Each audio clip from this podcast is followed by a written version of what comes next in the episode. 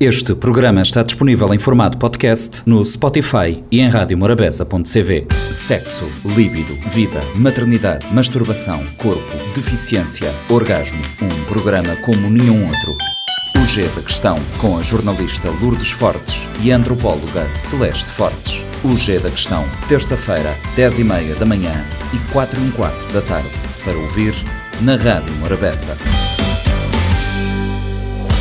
Olá, começa agora mais uma edição do G da Questão, um programa semanal que aborda temas do universo feminino.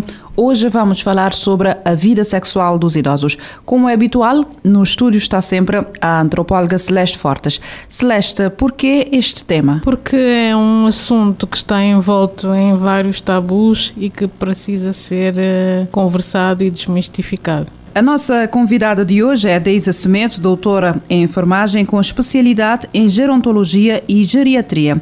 Celeste, o que é que queremos saber hoje com a Deisa? Com a Deisa, que agradecemos a presença em estúdio, queremos uh, o apoio dela para nos ajudar a desmistificar a questão da sexualidade e do sexo uh, dos idosos. Eu queria agradecer o convite das duas para estar aqui convosco. Realmente é uma temática que ainda traz alguns burburinhos, não só pela pela questão dos idosos, mas quando falarmos de uma forma geral, a sexualidade ainda é um tema assim bastante complexo com a forma como as pessoas se veem. Então, quando falamos dos idosos, torna ainda mais complexa.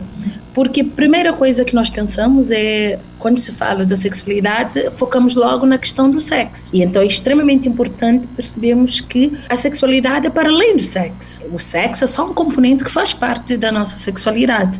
Então toda a nossa experiência, toda a forma como nós expressamos nossos pontos de vista em várias ordens e dimensões acaba por ser sexualidade. Então isso já demonstra que não pode ser colocada em causa essa, a questão da sexualidade para o idoso, porque ele ele não deixa de viver, é algo que faz parte do nosso ciclo vital. Realmente, quando se fala já mais concretamente dentro do sexo, dentro da sexualidade, obviamente que o idoso vive de outra forma. É? Da mesma energia que o jovem vive, é que o idoso manifesta a sua sexualidade. São de formas diferentes, até porque é uma sexualidade mais madura. E como provocar esta mudança na sociedade para que possam encarar o sexo na terceira idade como algo natural? Acho que, primeiramente, coloca pessoas. E a ideia é que todos nós envelhecemos. Se nós gostamos de sexo em uh, jovem, quer dizer também que vamos gostar em idoso, porque não vai haver nenhuma diferença nisso, não deixamos de ser quem somos. Acho que o primeiro ponto é isso. O segundo ponto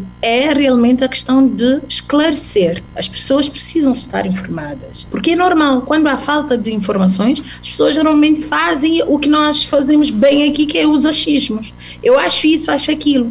Mas quando somos informados realmente o que é que acontece, porque o processo de envelhecimento ele é normal. Quando nós fazemos a sinascência, que é o processo de envelhecimento normal, todas essas uh, alterações que vão havendo ao longo do nosso ciclo vital são normais, já se espera. Então, se as pessoas já têm conhecimento disso, eles já sabem que há essas alterações. E como nós sabemos que o sexo não só determina a questão da penetração, tem a questão do, do libido, tem a questão do próprio próprio corpo, a forma como a pessoa vê. Então, é esclarecer. Repensar essa questão também, ah, também fazem sexo, ou ainda fazem sexo, inclusive se podem uh, fazer sexo, né? Eu diria, não só podem, como devem, né? devem fazer. Mas, primeiramente, vamos pegar nesse ponto. Ainda fazem, podem, são já expressões carregadas de preconceitos relacionados à nossa falta de informação relativamente a isso. Porque quando colocamos essas eh, expressões, também fazem ou ainda fazem, podem fazer,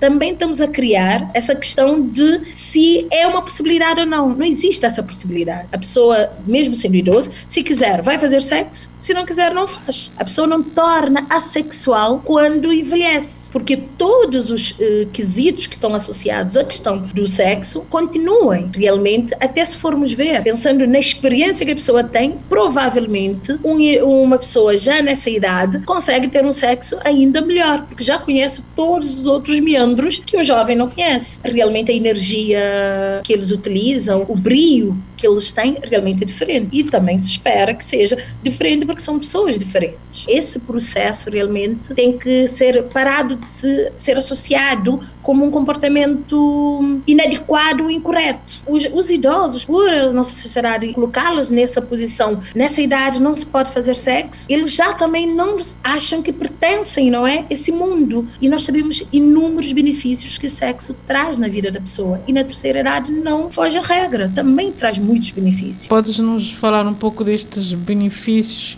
Uh, do sexo na, na, na terceira idade e ajudar-nos a pensar este conceito do, do, idoso? A primeira coisa é a questão de essa estimulação, não é que eu posso dizer, essa satisfação que traz termos uh, uma pessoa a nos desejar, porque passa esse processo, o libido vem, termos o outro parceiro ou parceira que nós temos, a questão da nossa autoestima, como é que vai ficar? E mesmo a diminuição da carga de stress que o sexo também ajuda a diminuir, ele não é? Dá à pessoa mais energia. Então, todos esses pontos também são um, necessários para e são benefícios para a questão do sexo de seriedade. E, e ajudar-nos também a posicionar um bocadinho esse conceito do idoso. O que é que é um idoso? Ah, uh para as pessoas perceberem okay. bem. Eu acho que teve um, um, período que, quando nós pensávamos no idoso, todos pensavam quem? É aquela pessoa que vai ser aquela avó, que vai cuidar dos netos, fica em casa, usa roupas longas. Já tínhamos um estereótipo criado do que é ser idoso. E nesse momento, não, porque agora encontramos pessoas a partir dos 60 anos, que é a idade onde é considerado idoso para,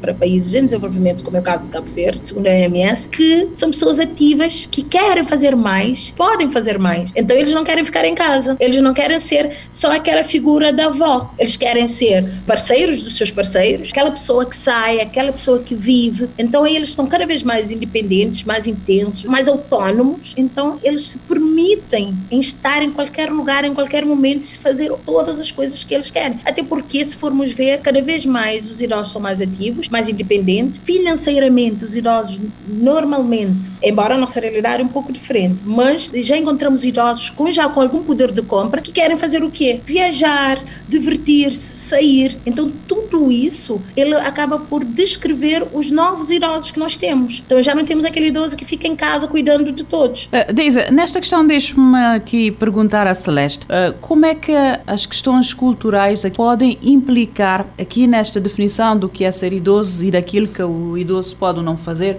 inclusive se pode ou se deve fazer sexo? É como a Deisa disse, acho que é interessante nós pensarmos o idoso ou a idosa cabo-verdiana, né? a avó e o avô que ajuda ou que tem essa obrigação de cuidar dos netos, desejou ter netos, também pressionam-nos para termos filhos para poderem ter netos, mas esta imagem está a mudar e está a mudar porque também a cultura é dinâmica, as sociedades são dinâmicas e nós vamos vendo, inclusive na nossa sociedade, como é que uma pessoa de 60 anos não tem o mesmo corpo e a mesma uh, participação uh, social que há uns anos atrás, que era uma pessoa com mais problemas de saúde, mais fechada em casa, mais limitada este espaço doméstico, particularmente as mulheres, de cuidarem dos netos da casa, de ser pilar da casa, como disse a Deisa, e isso reflete também na nossa sociedade.